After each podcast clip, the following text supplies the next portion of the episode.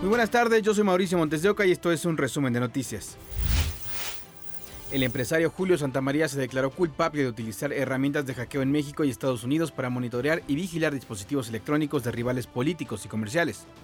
Su confesión la hizo el 7 de febrero en una corte de distrito en California.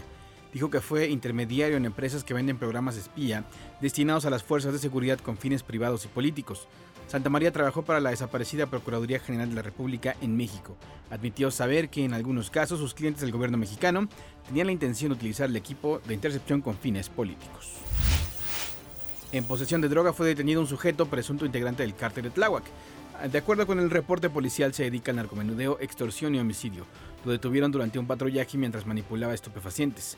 Antes intentó huir y en la revisión protocolaria le aseguraron 55 dosis de cocaína y 48 de marihuana. Hablamos de más de 100 dosis de narcóticos. Con un fuerte dispositivo de seguridad, el narcotraficante Héctor Albuero Palma fue trasladado del penal del Altiplano en el Estado de México al Hospital Adolfo López Mateos en Toluca. Salió custodiado por 12 unidades del Ejército Mexicano y Guardia Nacional. Hasta el momento se desconoce su estado de salud. Después de unas horas se regresó al Ceferezo número 1. El güero, antiguo líder del cártel de Sinaloa, permanece recluido desde 2021. No, no nos va a caer rayo. No nos va a caer ningún rayo. No, no, no. No, yo encima de ti. No, no, no es una ti. No, porque tú encima de mí. No, no, no, no nos puede caer ningún rayo. Este es el momento en que un niño sufre una crisis de ansiedad después de haber escuchado una balacera cuando se encontraba en su clase de deportes en una primaria de Guaymas, Sonora. Ante el peligro, los profesores activaron el código café, que consiste en ponerse pecho a tierra para salvaguardar su vida. Las detonaciones fueron contra un vehículo que se encontraba cerca de las instalaciones. De acuerdo con la Fiscalía Estatal, por estos hechos murió un hombre identificado como Raúl Omar, quien contaba con registros penales por abuso a un niño de 6 años y delitos de allanamiento y lesiones. Esta madrugada ocurrió un enfrentamiento entre policías y delincuentes en Ensenada, Baja California. Todo comenzó cuando los elementos intentaron detener a un conductor y sus tripulantes. Los delincuentes le dispararon y se atrincheraron en una casa.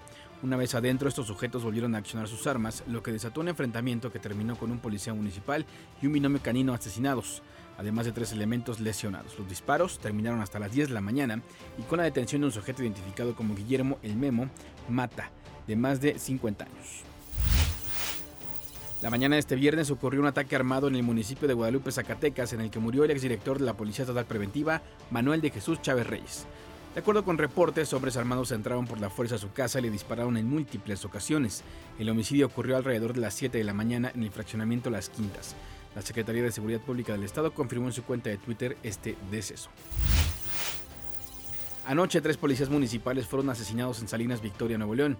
Las víctimas estaban en su día de descanso cuando los sujetos le dispararon en al menos 15 ocasiones en calles de la colonia Paseo del Norte. Dos elementos murieron al llegar y uno más mientras recibía atención médica. Asesinaron a cuatro trabajadores cuando salían de una asamblea del sindicato de recicladores en la zona industrial Tizayuca, Hidalgo. De acuerdo con la policía municipal, sujetos llegaron a los accesos y dispararon en contra de las víctimas. Encontraron cartuchos de armas 9 milímetros. Se investiga el móvil del ataque. No hay avances para dar con el paradero del coronel del ejército mexicano José Isidro Grimaldo Muñoz, así lo reveló Luis Crescencio Sandoval, secretario de la Defensa Nacional. Recordemos que el coronel se encontraba de vacaciones y el 10 de diciembre fue interceptado por sujetos armados cuando viajaba de Jalisco a Zacatecas. Por estos hechos, la sede identificó como probable responsable de este ataque a Juan Carlos Pizano Ornelas, alias el CR, jefe de plaza del cártel Jalisco Nueva Generación en las regiones de San Gabriel, Tapalpa y Zapotitlán de Vadillo. Ya llevamos eh, bastante tiempo, eh, estimamos que, pudiera ya no tener vida, pero de todos modos no vamos a detenernos, vamos a seguir hasta encontrarlo, este, si, si, ya no está con vida su cuerpo, pero no nos vamos eh, a detener. Familiares del menor que murió en una guardería en Chiapas aseguran que se trató de una negligencia. Así luce el cuarto de juegos de Damián, el pequeño de tres años que perdió la vida en una guardería de Tuxtla Gutiérrez. Llevaba tres semanas en ese instituto, pues sus padres estaban convencidos de que era la mejor opción. Hablé con la psicóloga y me dijo que ahí recibían niños regulares con síndrome de Down y muchas otras cuestiones. El niño tenía autismo todas las terapias que manejaba, todas las terapias que necesitaba Damián. Pero el martes por la tarde, personal de la escuela les avisaron que Damián había fallecido en el plantel. La policía municipal señaló que recibieron el reporte del 911 de un niño que se había ahogado con comida y que murió en un hospital particular. Los familiares rechazaron esa versión luego de acudir al hospital y recibir el cuerpo. Mi nieto me lo entregaron totalmente mojado, empapadísimo. Va a salir a la luz pública realmente que mi nieto se cayó en alberca, según versiones de ellos mismos cuando nos entregaron al niño. La Fiscalía General del Estado no ha hecho público el avance de las investigaciones. Señalan que están integrando la carpeta. Mientras tanto, los padres piden que el caso no quede impune. Justicia. Justicia. Porque no se vale lo que le hicieron a mi hijo.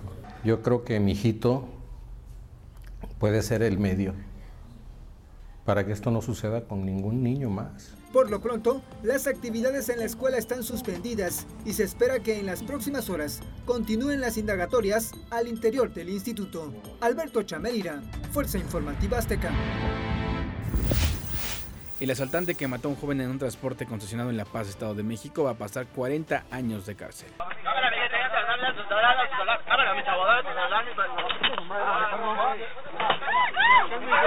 A casi un año de este asalto en una unidad del transporte público, la Fiscalía del Estado de México obtuvo sentencia condenatoria de 40 años y seis meses de cárcel para el sujeto que disparó contra un pasajero y lo mató.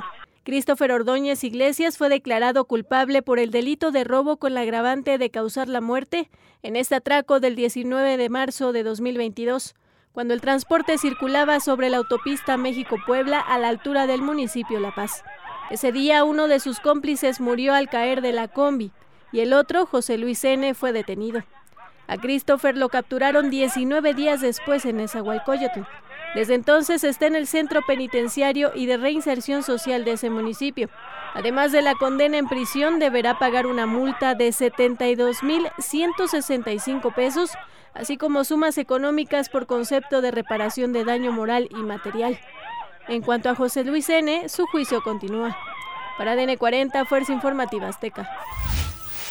En Turquía y Siria ya son más de 23.766 fallecidos por el terremoto magnitud 7.8.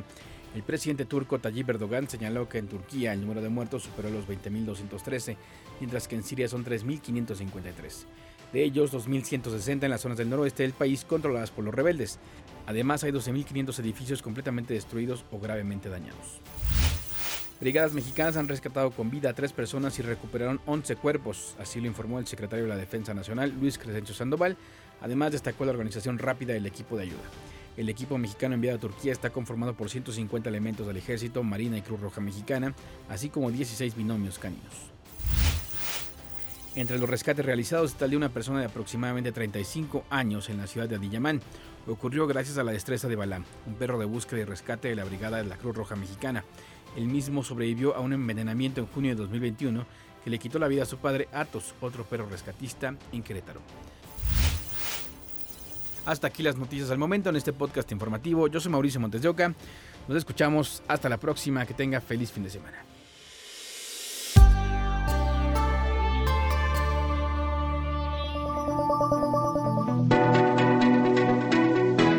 Podcast es presentado por VAS, la super app que te ofrece muchas y nuevas formas de pagar todo lo que quieras con tu celular.